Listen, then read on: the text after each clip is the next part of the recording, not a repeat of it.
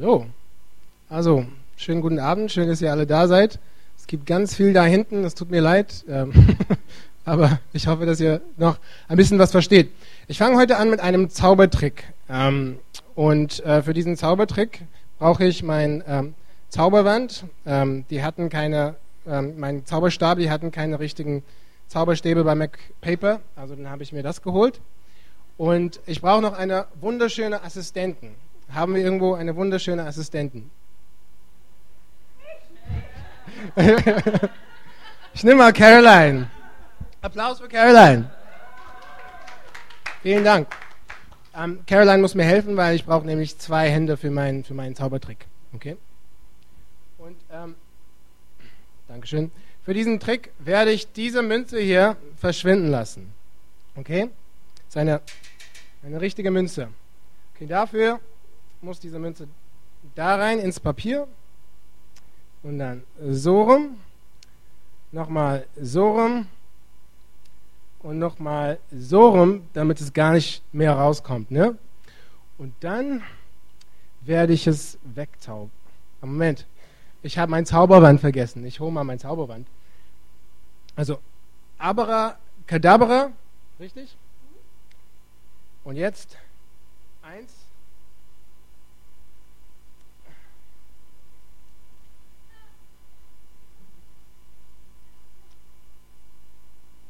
Weg ist die Münze. Vielen Dank, Caroline. Sehr, sehr schön. Die Münze ist wirklich weg. Ähm, danke, Jordan. Okay, bei diesem Zaubertrick möchte ich mal ein paar Fragen stellen. Okay, wer glaubt, dass die Münze komplett verschwunden ist, dass die, dass die weg ist? Das ist schlecht für die. Dankeschön. Schlecht, schlecht für die Wirtschaft. Ich weiß, 5 Cent ist jetzt weg. Ähm, mal gucken. Wer glaubt, dass ich irgendwie eine komische Tricksmünze benutzt habe. Und es Sam da eine Hand und Holger und Tati. Vielen Dank. Ähm, wer glaubt, dass die Münze irgendwie auf dem Boden ist? Ruth, wer glaubt, dass es hinter meinem Rücken ist? Oder wer glaubt, dass ich irgendwas ähm, an, an einem Papier gemacht habe und dass es irgendwie meine Tasche ist? Relativ viele. Okay. CK, du glaubst was anderes als ähm, Ralf da hinten. Findest du Ralf deswegen intolerant von deiner Meinung? Nee? Der ist immer noch in Ordnung, ne? Ich finde ich auch. Okay. Das, das ist eine gute Sache, das wollen wir mal festhalten. Ähm, ihr, ihr, fragt euch vielleicht, warum, warum mache ich jetzt einen Zaubertrick hier in, in Gottes Haus, hier in Heinrich-Roller-Straße? Und die Antwort ist, weil heute ist das Thema Wahrheit. Ähm, und ein Zaubertrick zeigt uns eigentlich, wie wichtig uns die Wahrheit ist, weil keiner, wenn er, wenn er sich einen Zaubertrick anguckt, lehnt sich zurück und denkt, naja, man kann nicht wissen, wie das passiert ist. Weil jeder, wenn er, wenn er, wenn er das anguckt, dann kommt diesen Drang hoch, wo ihr dann unbedingt wissen wollt, wie ich das gemacht habe, oder? Also, ja? Das ist, das ist der erste wichtige Punkt, was dieser Zaubertrick uns lehrt. Ähm, und zweitens, das zeigt uns auch ein paar andere wichtige Sachen. Zum Beispiel, dass obwohl CK was ganz anderes als ähm, Ralph ähm, glaubt, findet sie ihn deswegen nicht intolerant. Ähm, also wenn, wenn wir sagen, dass, ähm, dass CK eine Taschist ist, die, die, glaubt, dass es in meiner Tasche ist, und ähm, Ralf, äh, du hast irgendwas mit, Rücken, mit dem Rücken gesagt. Ne? Er ist ein Rückenist, der glaubt, dass es irgendwie, irgendwie festgeklebt ist hinter meinem It's Good Tony irgendwo. Ähm, aber die verstehen sich immer noch gut. Also der erste Punkt ist, dass wenn man, wenn man sich für eine Alternative einsetzt, dann ist man nicht unbedingt intolerant gegenüber anderen Meinungen. Ja? Also das, das, du, du kannst unfreundlich sein, du kannst ein Idiot sein, aber um ein wahrer Taschist zu sein, musst du nicht unbedingt intolerant sein. Okay? Das ist der erste Punkt. Okay. Der zweite Punkt ist, dass es kann eine objektive Wahrheit hier geben. Egal was CK glaubt und egal was Ralf glaubt, irgendwie habe ich den Trick gemacht, das muss ich zugeben, die Münze ist nicht verschwunden. Ähm, irgendwie habe ich den Trick gemacht. Also es gibt einen Weg, wie ich das gemacht habe. Egal was ihr hier denkt oder was ihr gesehen habt, das, das, das gibt's. Das ist, das ist mal eine, eine Sache, wie objektive Wahrheit gibt. Das ist der zweite Punkt. Ja, der zweite Punkt.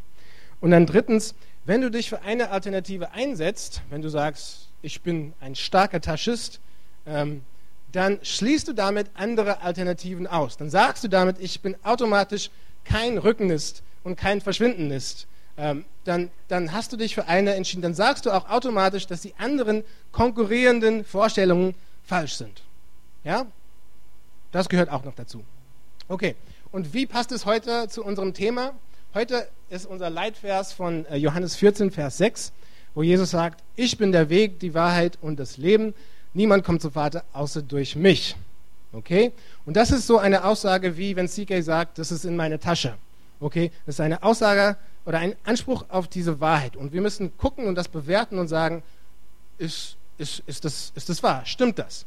Und okay, lass uns jetzt erstmal ein paar Sachen anwenden, was wir aus dieser Sache gelernt haben. Erstmal haben wir gesehen, dass CK nicht unbedingt intolerant sein muss gegenüber Ralf. Also wenn du glaubst, dass Jesus der Weg, die Wahrheit und das Leben ist, dann musst du nicht unbedingt intolerant gegenüber anderen sein. Ähm, das, das muss nicht sein. Also wenn das, wenn das dein Problem ist, wenn du, wenn du denkst, äh, Christen, die sind alle engstirnig und die sind intolerant gegenüber anderen Glauben, das muss nicht unbedingt sein, um ein wahrer Christ zu sein. Ähm, das gehört nicht zur Natur der Sache. Du kannst unfreundlich und ein, ein Idiot sein, das, das, das überlasse ich dir. Aber das muss nicht sein. Okay? Und dann die zweite Sache, die wir hier heraus lernen, ist, dass wenn du dich für eine Alternative einsetzt, dann schließt du automatisch andere Alternativen, konkurrierenden Alternativen aus. Und das trifft beim Christentum zu. Aber meine Antwort darauf ist, dass, obwohl wir, wir Christen das machen, das machen wir alle. Okay, egal was, wenn du dich, wenn du irgendwas glaubst, dann schließt du damit andere Alternativen aus. Zum Beispiel im Islam, da glaubt man an Allah, Mohammed ähm, und den Koran. Und äh, das sind so Punkte, wo, wo sie sich von anderen unterscheiden. Also wenn du nicht, also wenn du an diesen Sachen glaubst, dann schließt, schließt du natürlich konkurrierende Ideen aus. Okay, das gehört dazu.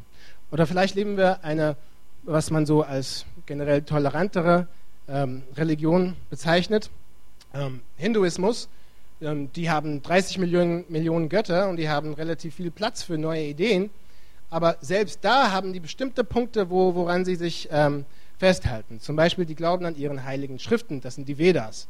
Und ähm, wenn, wenn, wenn das dann für, nicht, für dich nicht heilig ist, dann, dann bist du aus dieser Philosophie ausgeschlossen. Oder nehmen wir mal ähm, die Hinduisten. Also das, das ist auch so eine populäre Religion heute, wo, wo Leute sagen, ähm, ja, ich kann es mal ausprobieren und auch ganz viele andere Sachen nebenbei glauben ähm, und telefonieren. Ähm, aber was, was wir sehen, bei selbst äh, Buddhisten, das ist eine Religion, die aus einer Meinungsverschiedenheit stammt mit Hinduismus. Also da hat der Gründer des ähm, Buddhismus eine Meinungsverschiedenheit mit den Leuten gehabt, die sich an diesen Vedas halten wollten. Und er hat gesagt, das will ich nicht. Selbst da haben sie, haben sie sich ausgeschlossen wegen diesem einen Punkt. Okay, vielleicht sagst du dann, okay, ich bin Agnostiker. Schluss mit, Schluss, Schluss mit Religion. Man kann nicht wissen, ob es eine Wahrheit gibt. Dann schließt du dann, dann, dann sagst du, okay, ich, ich halte mich raus. Aber wenn du das sagst, dann schließen natürlich auch die, ähm, die Meinungen aus, die dann sagen, dass man es wissen kann.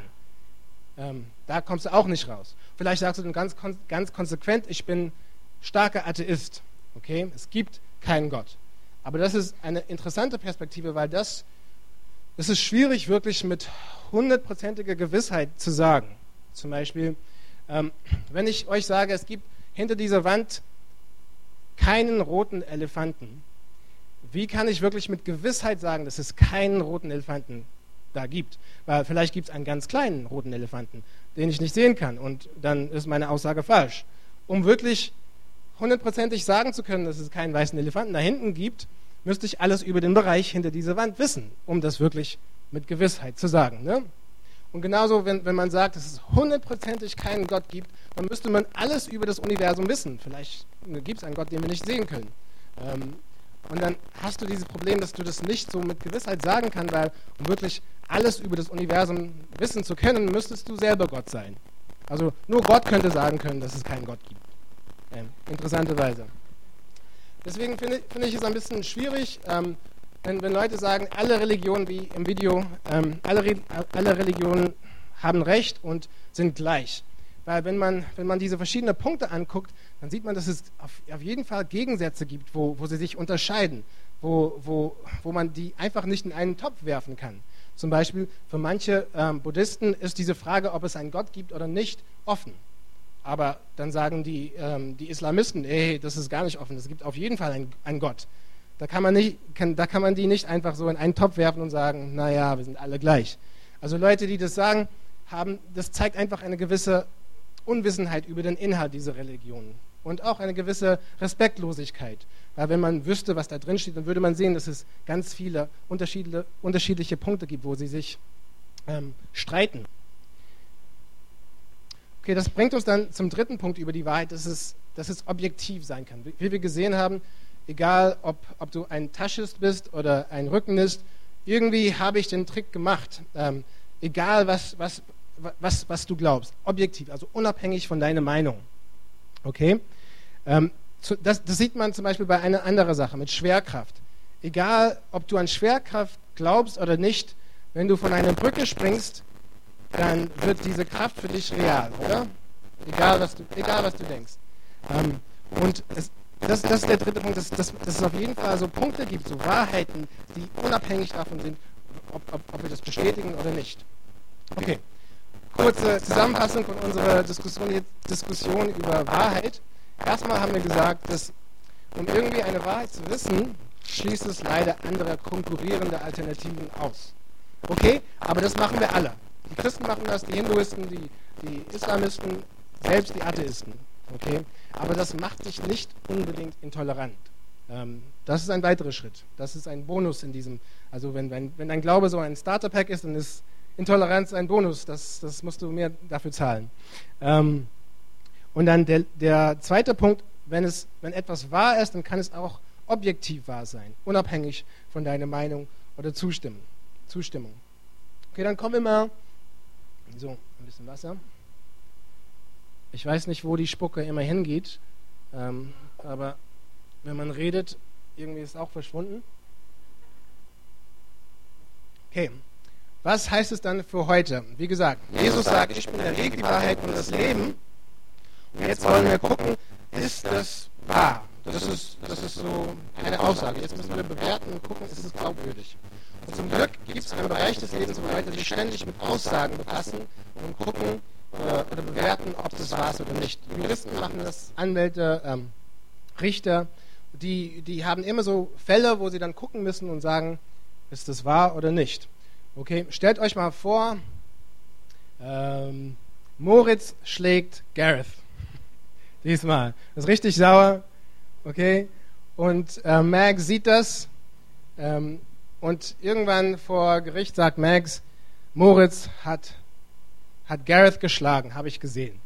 Okay, dann haben die bestimmte Kriterien oder Verfahren, um zu gucken, ist das, was, was Max sagt, glaubwürdig. Ähm, okay, es gibt ganz viele Kriterien, die, die sie benutzen. Ich benutze erstmal drei ganz wichtige, die uns, die uns helfen, um das erstmal so anzugucken und zu gucken, ob, das, ob, das, ob man das glauben kann. Erstmal Charakter, Kompetenz und Hindernisse.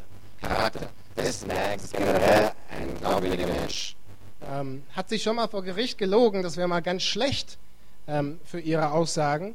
Ähm, und das, das würde die dann weniger glaubwürdig machen.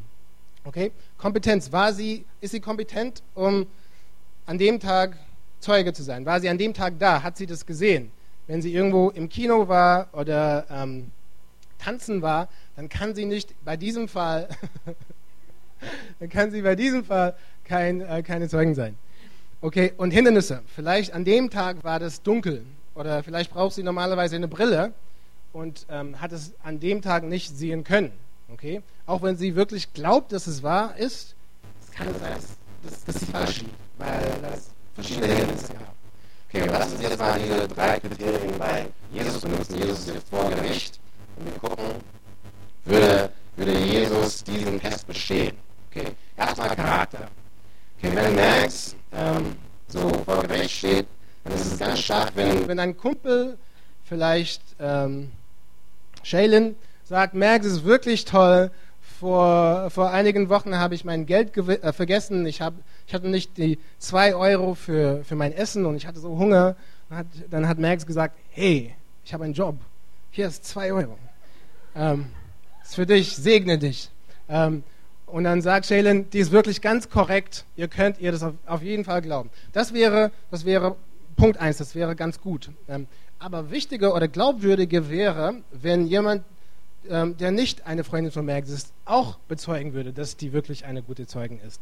Ein, vielleicht ein Feind, vielleicht wenn ähm, Obama irgendwas sagt und sein politischer Gegner McCain kommt und sagt, politisch haben wir nichts miteinander zu tun, aber sonst ist Obama ganz aufrecht. Also ihr könnt ihm das auf jeden Fall glauben. Oder Osama bin Laden kommt und sagt, ja, das generell haben wir so unsere Meinungsverschiedenheiten, aber der ist ein, ein, ein guter Mensch.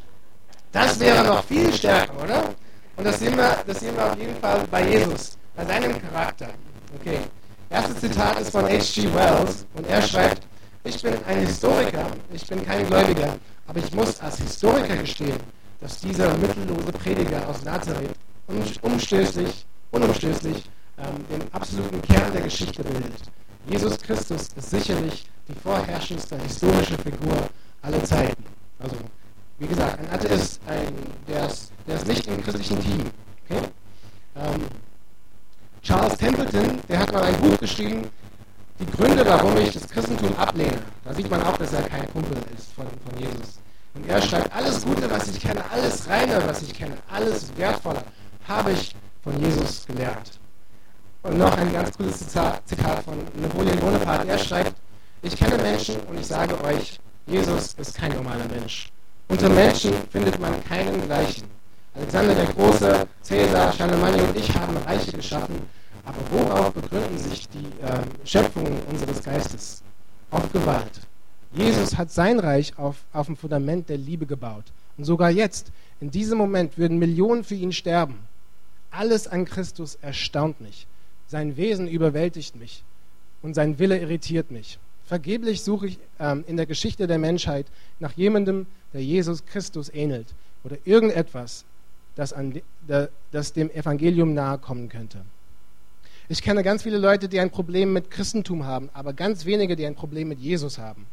Ähm, also da, da, sollst du nur ähm, die Muslimen angucken, die haben großen Respekt vor Jesus. Und mein Punkt ist, wenn, wenn du äh, großen Respekt vor Jesus hast, dann musst du auch vielleicht zuhören, wenn, wenn er irgendwas sagt. Und wie gesagt, in Johannes 14, Vers 6 sagt er, ich bin der Weg, die Wahrheit und das Leben. Okay. Und dann kommen wir zur Kompetenz. Ist, ist Jesus überhaupt so ein Mensch, der irgendwas über übernatürliche Sachen sagen kann? Ähm, hat er Ahnung davon? Ähm, zum Beispiel, Sascha hat Ahnung von Computern und ich würde ihm über Computern fragen, aber vielleicht nicht so viel über eine Gitarre. Ähm, und ist Jesus so ein Mensch, der Ahnung hat von diesen Ebenen? Und man, man sagt im Christentum, dass Jesus der Sohn Gottes ist und dass er auch Gott ist. Und man sieht auch in Jesus, dass er diese Eigenschaften des göttlichen, Wesen hat, äh, des göttlichen Wesens hat. Ähm, wir, sehen, wir, wir, wissen, dass ähm, darunter zählt, dass, dass er allmächtig ist, allgegenwärtig und allwissend. Okay, allmächtig. Wir sehen, ein, eines Tages war Jesus in einem Boot mit seinem Kumpeln und er hat ähm, ein bisschen gepennt und es, war, es gab einen großen Sturm und die kamen alle runter und haben gesagt, hey, guck mal, es ist, es ist eine ein große Gefahr, wir, äh, wir, wir sterben, stört es dich und wach mal auf. Und dann lesen wir weiter hier in Markus 4, Vers 39. Jesus erwachte, bedrohte den Wind und befahl dem Wasser, schweig, sei still. Sogleich legte sich der Wind und es herrschte tiefe Stille. Da sehen wir, dass Jesus sogar das Wetter beherrscht. Ähm, ich meine, wenn, wenn jemand nach Berlin kommt und für den ganzen Winter schönes Wetter bringt, dann würden wir auch ein bisschen näher zuhören, oder? Da, da würden wir auch noch ein, ein bisschen ja, denken, okay, ist ein cooler Typ. Ähm, noch ein, ein tolles Ereignis äh, in Johannes 4, äh, Vers 17 sehen wir, wo Jesus mit einer Frau am Brunnen spricht und er stellt ihr ein paar Fragen. Ähm, und er weiß Sachen über sie, der, ähm, was, was kein normaler Mensch wissen könnte. Okay? Er stellt, er stellt sie mal die Frage, wo ist dein Mann? Und jetzt lesen wir weiter. Ähm, ich habe keinen Mann, entgegnete die Frau. Jesus sagte, das stimmt, du hast keinen Mann. Hattest, äh, du hattest fünf Ehemänner und mit dem Mann, mit dem du jetzt zusammenlebst, bist du nicht verheiratet. Das hast du richtig gesagt. Hier sehen wir, dass Jesus äh, auch nach diesem Punkt, wo, wo diese Frau dann weggeht und in ihr Dorf geht, dann, dann sagte, ich habe einen Mann kennengelernt, der alles über mich weiß oder alles über mich wusste. Und da sehen wir, dass Jesus Sachen wusste, der kein normaler Mensch wissen konnte. Dass, dass er auf jeden Fall Ahnung hat von dieser spirituellen Ebene. Okay? Und dann drittens ja, natürlich die Tatsache, dass er auferstanden ist. Es gibt ganz viele Gründe von ganz vielen Bewegungen und Philosophien, aber nur eine ist nach dem Toten aufer auferstanden. Und das, das ist auch ein sehr wichtiger Punkt, weil nach, nach seinem Tod waren, waren, die, waren die Jünger ganz verzagt, aber nach seiner Auferstehung hatten sie ganz viel Energie und ganz viel Mut, um wieder zu predigen. Also, dass er auferstanden ist, ist wahnsinnig wichtig. Okay. Will, und dann haben wir noch den dritten Punkt, verschiedene Hindernisse. Auch wenn alles hier stimmt, was ich sage, vielleicht gibt es irgendwelche Hindernisse. Und ihr, ihr würdet hier bestimmt sagen, die Bibel. Okay, Toni, alles, was du hier zitierst, kommt aus der Bibel. Und die Bibel wird heute in Frage gestellt. Okay, wie kannst du das machen? Okay, wenn, wenn das dein größtes Problem ist, dann komm mal in zwei oder drei Wochen vorbei. Da werde ich eine ganze Predigt über dieses Thema ähm, sprechen, äh, halten und äh, da, könnt, da können wir das ganz gründlich besprechen. Okay, aber ich, ich werde heute das Problem nicht ganz umgehen, aber ich werde euch meinen wichtigsten Grund geben, warum ich glaube, dass die Bibel auch vertrauenswürdig ist. Okay. Ihr kennt schon den Einwand, dass Leute sagen, die Bibel ist voller Mythen und Legenden und Lügen, die ganz viele ähm, reiche, alte, weiße Männer zusammengebastelt haben, um, ihren, um ihre Macht zu befestigen. Ne? Kennt ihr das? Ja, dass Leute das sagen und die haben so wirklich äh, mysteriöse Vorstellungen von, von, wie das alles passiert äh, sein muss. Okay? Aber meine Frage an, an, an Leute, die diesen Einwand haben, ist, wenn du eine Lüge aufbauen willst, dann, dann würdest du nur das allerbeste Material dafür nehmen, oder? Sonst, sonst ist es ein bisschen blöd. Okay, stellt euch mal vor, es gibt ein Kind und das Kind spielt in seinem Zimmer und macht das Fenster kaputt. Und die Mutter rennt rein und sagt, hey, was ist los? Und das Kind sagt, tja, ein Außerirdischer ist runtergekommen und hat das Fenster kaputt gemacht und ist dann wieder weggeflogen. Die Mutter wird dann sagen, ja, ja super, ne? Wer, wird, der, wird, wird der Außerirdische auch noch dafür bezahlen? Das ist eine schlechte Lüge. Heute lernt ihr auch, was eine schlechte Lüge ist. Also alles in der Gemeinde, ne? Zaubertricks und Lügen. Ähm, das ist eine schlechte Lüge. Warum? Weil es einfach unglaubwürdig ist. Eine bessere Lüge wäre, wenn das Kind sagen würde, mein Bruder war gerade hier und er hat rumgespielt und hat das Fenster kaputt gemacht, ist dann weggerannt. Also bitte sprich, sprich ihn mal an. Okay. Das wäre eine bessere Lüge, weil es einfach glaubwürdig ist. Okay? Aber stellt euch mal vor, es gibt eine wirklich seltsame, unwahrscheinliche, komische Situation, wo es eine Demonstration gab an, dieser, an diesem Haus und jemand hat einen Backstein geworfen durch das Fenster, alles kaputt. Und wenn die Mutter dann rein, reinrennt und sagt, was ist los? Und das Kind sagt, es gab einen Backstein hier irgendwie in meinem Zimmer, das ist, das ist ganz komisch. Ähm, die, das, dann würde die, die Mutter vielleicht denken, vielleicht hat er jetzt recht, weil es so unwahrscheinlich ist, dass er das nicht erwähnen würde, wenn es nicht die Wahrheit wäre, weil es einfach komisch ist. Ähm, dann, äh, weil das wäre auch eine seltsame Lüge. Okay, was hat es dann für eine Bedeutung für die Bibel? Okay, wie gesagt, die Auferstehung von Jesus ist sehr, sehr wichtig. Aber wir sehen, dass die ersten Menschen, die bestätigt haben, dass, Jesus auferstanden ist, waren Frauen. Und für dich und für mich ist es unbedeutend, weil wir in so einer tolle, hochentwickelten Kultur leben. Aber damals war das nicht so. Da waren Frauen nicht so ähm, hochgeachtet wie jetzt. Ähm, zum Beispiel, da hat man, ähm, da hat man das Problem, dass Frauen nicht wählen konnten, die, die konnten keine Zeugen sein vor Gericht, die waren eigentlich so wie Kinder behandelt und in einer, groß, in einer großen Menschenmenge wurden die überhaupt nicht mal gezählt. Also das heißt, wenn jemand aus der Zeit hier heute wäre und jemand hat ihn gefragt, was, wie viele Leute gab es da, dann würde er so zählen. Eins, zwei, drei, vier, fünf. Also die Frauen wären gar nicht dabei. Ähm, also dann, wenn du eine Lüge aufbauen willst, und es ist keine Nebensache, also wie gesagt, die Auferstehung ist das Fundament des Christentums. Wenn du eine Lüge aufbauen willst, dann würdest du nur die glaubwürdigsten Sachen nehmen dafür. Sonst ist das eine schlechte Lüge. Und wenn du wirklich, wenn es wirklich so einen Tisch gab von Leuten, die die ähm, ein bisschen miteinander gesprochen haben, um die besten Sachen da reinzumachen, warum würden sie das reinschmeißen? Also die würden das Allerbeste nehmen. Die würden sagen zum Beispiel, dass es einen König gab, einen Cäsar oder hoher Priester, mindestens ein Mann. Okay, das, das wäre auf jeden Fall besser. Der einzige Grund, warum man sowas in die Bibel tun würde, ist, weil es die Wahrheit ist. Ansonsten wäre das einfach eine komische Lüge. Und auch damals waren die gute Lügner. Und das würde ich selber nicht machen. Und das ist ein Grund, warum ich glaube, dass, dass diese, diese, dieses Hindernis, Hindernis nicht zählt. Also, dass wir auf jeden Fall glauben können, was, was Jesus hier sagt. Okay, jetzt haben wir diese drei Kriterien benutzt mit Jesus. Wir haben gesehen, dass er einen guten Charakter hat, dass er kompetent ist, über solche Sachen, über übernatürliche Sachen zu reden ähm, und dass, es, dass diese Hindernisse nicht so, nicht so zählen. Also, dass, dass ein Richter wahrscheinlich ihm das glauben würde, wenn er, wenn er sagt, ich bin der Weg, die Wahrheit und das Leben. Okay. Will Durant schreibt auch mal, ähm, dass ein paar einfache Männer in einer Generation so eine mächtige und überzeugende Persönlichkeit mit solch einer erhebenden Moral und solch einer inspirierenden Vision menschliche Bruderschaft erfunden haben sollen, wäre ein Wunder viel unglaublicher als ein jedes, das in den Evangelien festgehalten wurde.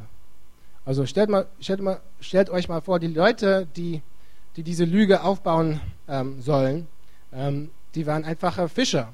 Und dass die, dass die so eine gute Lüge aufgebaut haben, die dann 2000 Jahre gehalten hat, das wäre mal richtig krass. Ja? Okay, dann haben wir diese Sache, Jesus als der Weg. Warum Jesus überhaupt? Okay, warum, warum ist Jesus so wichtig? Okay, jetzt machen wir ein kleines Spiel. Stellt euch mal vor, oder stellt dir mal vor, du bist Gott. Für manche von euch ist es einfacher als für andere.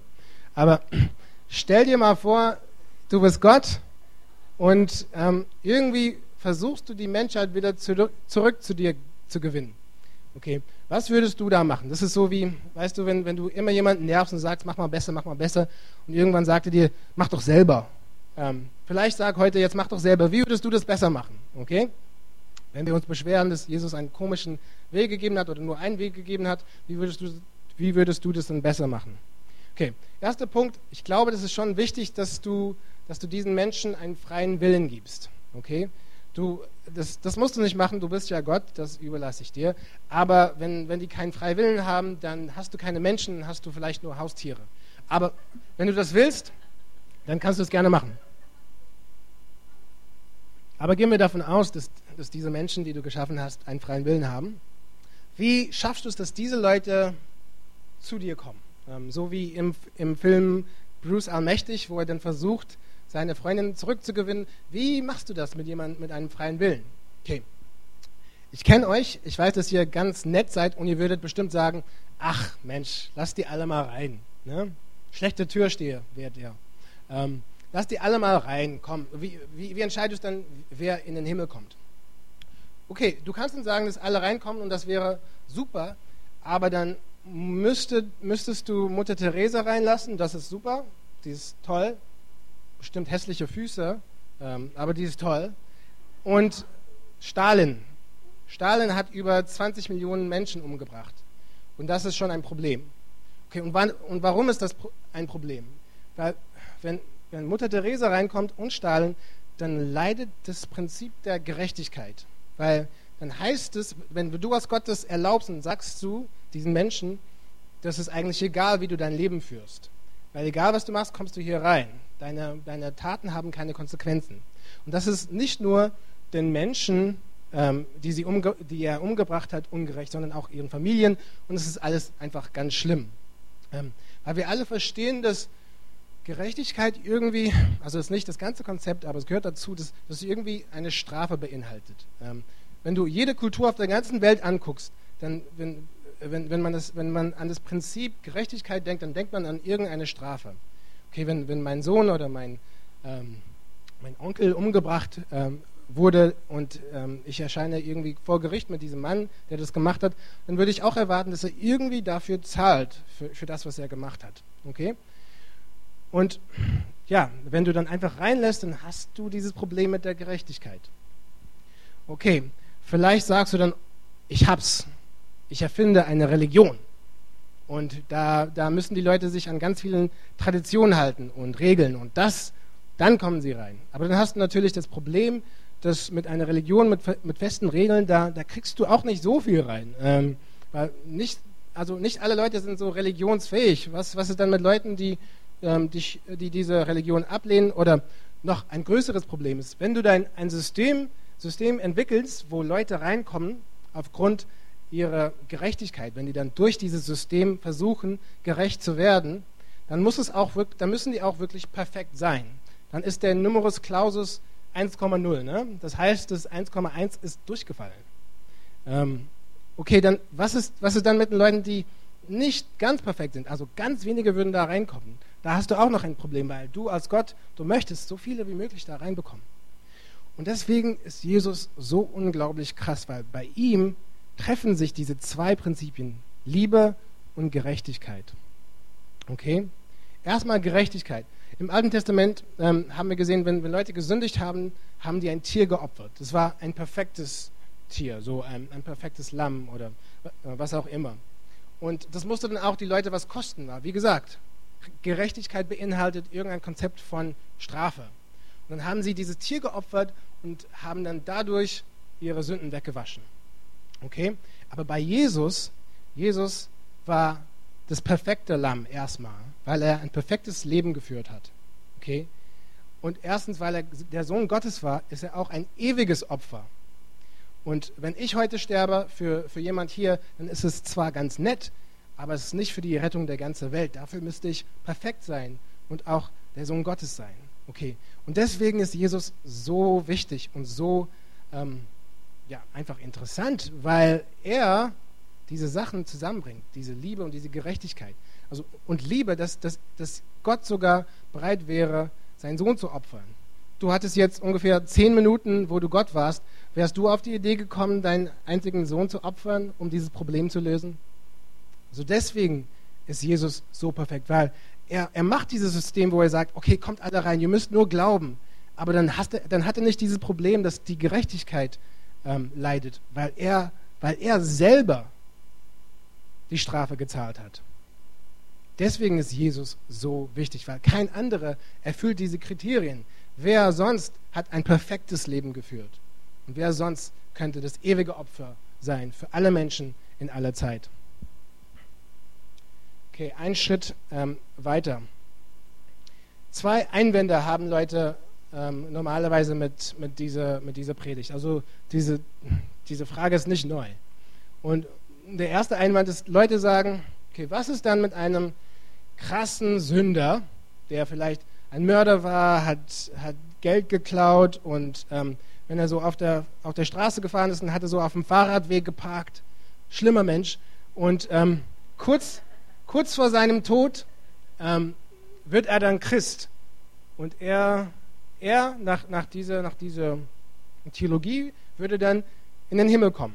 Aber dann gibt es einen anderen Mann, der ganz nett war, ganz moralisch, der hat seinen Müll getrennt. Bei einer roten Ampel hat er immer gewartet, auch wenn es zwei Uhr nachts war. Der war durchaus sehr moralisch und ziemlich deutsch. Ähm, und wenn er dann nicht an Jesus glaubt, was machen wir dann mit dem? Okay, das heißt, dass er, nur weil er nicht an Jesus glaubt, dann nicht ähm, in den Himmel kommt. Und das, das sehen Leute und sagen, das ist ziemlich unfair, oder? Ähm, kennt ihr das? Ja, aber meine Antwort auf so eine Frage ist, das ist wie mit, mit zwei Schwimmern, okay? Stellt euch mal vor, es gibt zwei Schwimmer, ganz, ein, einen ganz schwachen, so wie ich, ich kann nicht so weit schwimmen, und vielleicht einen ganz starken olympischen Schwimmer, vielleicht wie Felix da hinten. Felix ist mein Kumpel aus der JKB. Ganz Felix ist toll. Und Felix kann ganz weit schwimmen. Und stellt euch mal vor, Felix ähm, und ich, wir wollen von, von Hamburg nach New York schwimmen. Okay? Eine starke Leistung. Und ich schaffe vielleicht zwei, drei Kilometer. Und dann blub, blub, blub, ertrinke ich. Ganz traurig. Ähm, aber Felix ist viel stärker und sieht man, ne? der, der schafft vielleicht zehn oder elf Kilometer, bevor es dann auch blub, blub, blub geht und er auch ertrinkt. Und der Unterschied zwischen zwei Kilometern und elf Kilometern sind wirklich ganz groß, also das ist gute Leistung. Ähm, aber dann hat man immer noch den ganzen Weg nach New York, ne? Und das ist eigentlich das grundsätzliche, grundsätzliche Problem. Nicht wie viel wir alle selber schaffen können, weil alle Systeme, die wir herstellen können, wo wir dann vielleicht, ähm, wo, wo ganz viele Leute ziemlich nett sind, das, das, das bringt uns nur zu einem bestimmten Punkt vielleicht zwei Kilometer, oder zehn Kilometer. Letzten Endes haben wir noch Tausende von Kilometern, die, die wir hin müssen. Und das kann nur Gott machen. Und das ist das Krasse am Christentum, dass, dass Gott sagt, hey, du bist ein schlechter Schwimmer und ich muss dich abholen. Komm in mein Boot und ich nehme dich dann den Rest des Weges. Das, das ist die frohe Botschaft, dass du selber nicht schwimmen kannst. Das ist zu weit. Es ist einfach zu weit. Und Gott muss dich abholen.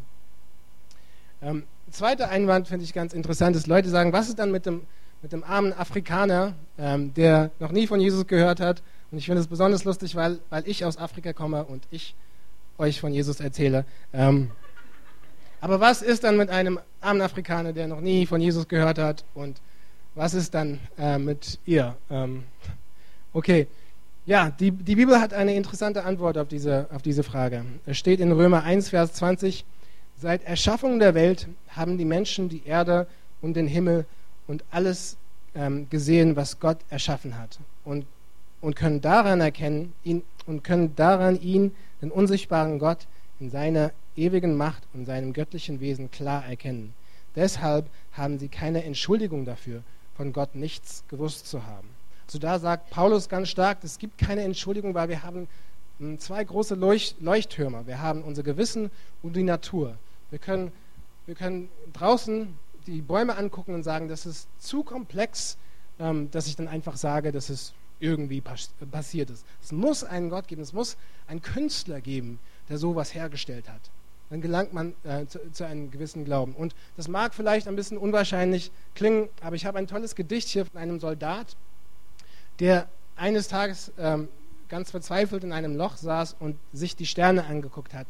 Und dann redet er über, was, ähm, wie, wie er seinen Glauben verändert hat. Okay, ich lese es erstmal auf Deutsch, äh, auf Englisch, weil, weil es ähm, ein Gedicht ist und im Original gelesen werden soll, aber dann gibt es auch auf Deutsch, weil Sophie das super übersetzt hat, damit es auch sogar auf Deutsch reimt. Okay, der schrieb, der schrieb, Look God, I have never spoken to you, but now I want to say, how do you do? You see, God, they told me you didn't exist, and like a fool, I believed all this.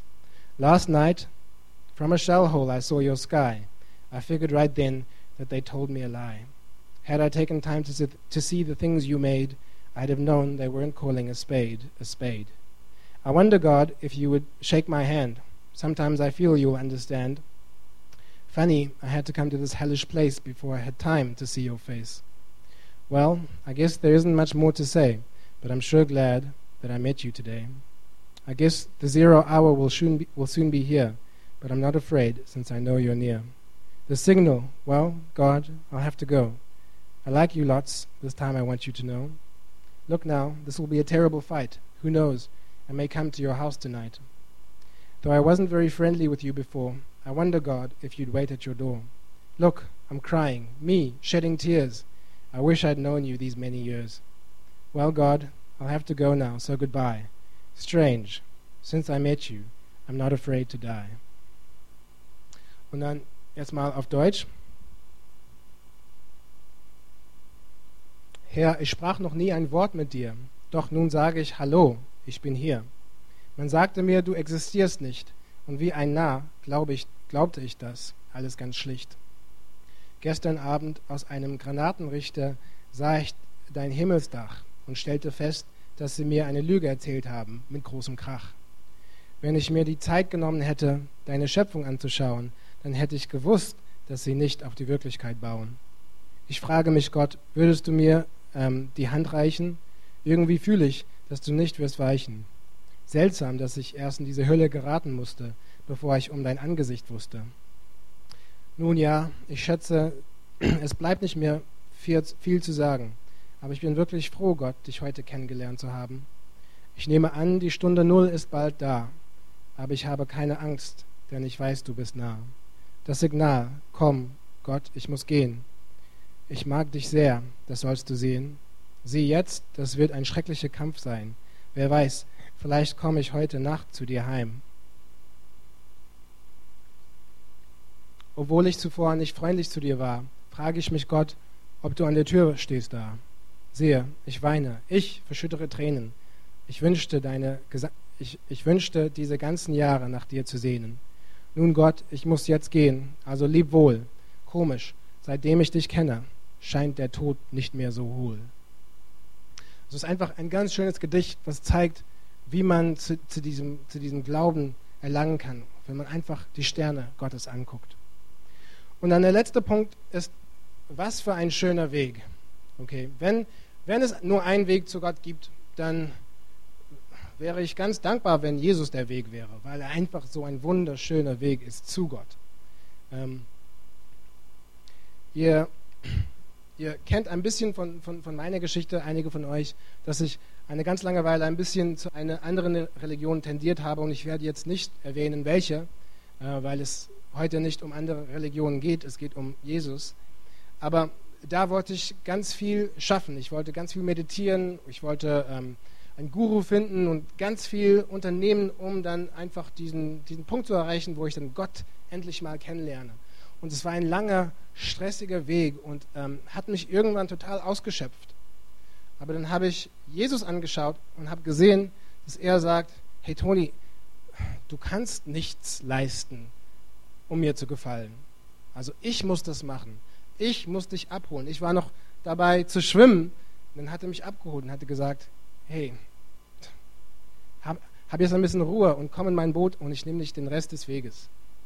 Und was für ein schöner Weg haben wir, dass Jesus sagt, wie, wie in diesem Spiel vorher, ihr, ihr dürft alle reinkommen, ihr müsst nur glauben.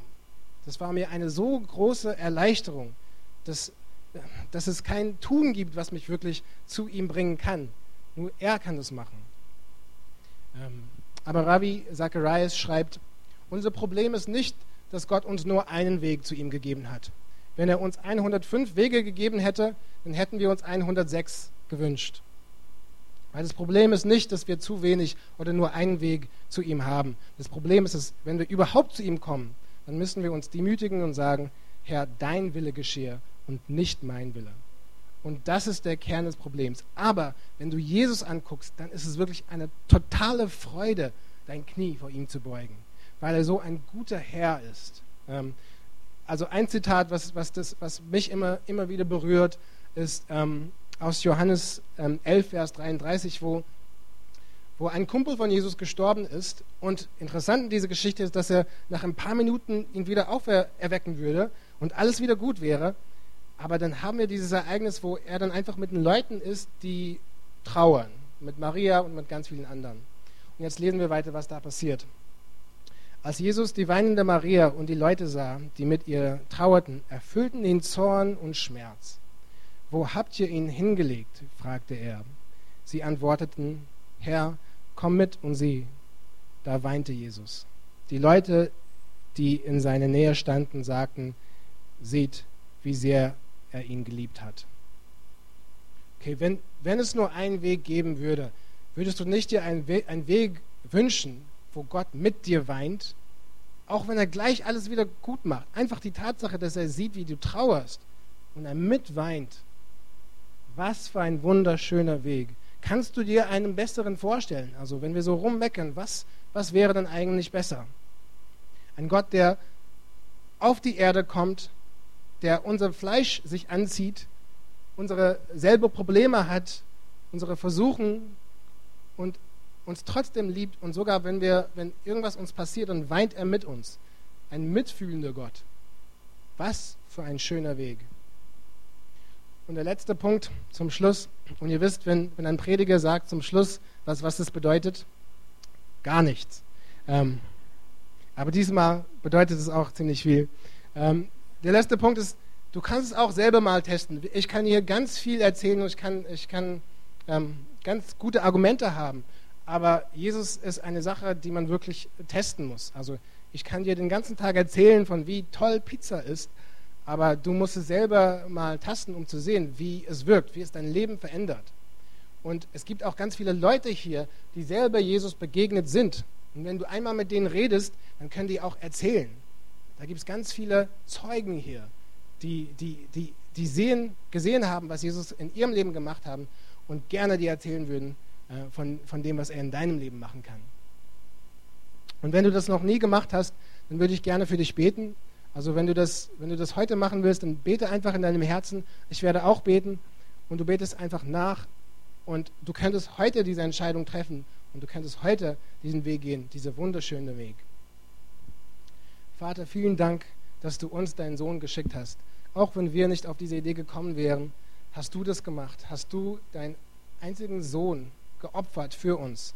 Und wir sollen es nur annehmen und an dich glauben und von unserer Sünde äh, abkehren, um, um, um, das zu, um, um das zu erreichen, Gott. Du hast, du hast so einen Weg gemacht, wo Gerechtigkeit und Liebe sich treffen. Was für ein wunderschöner Weg. Ja? Herr, ich gebe dir jetzt mein Leben und sage, ich vertraue dir und, und gehe diesen Weg mit dir. Schenk mir auch Freunde, die mit, dir, die mit mir diesen Weg gehen können. Im Namen Jesu. Amen.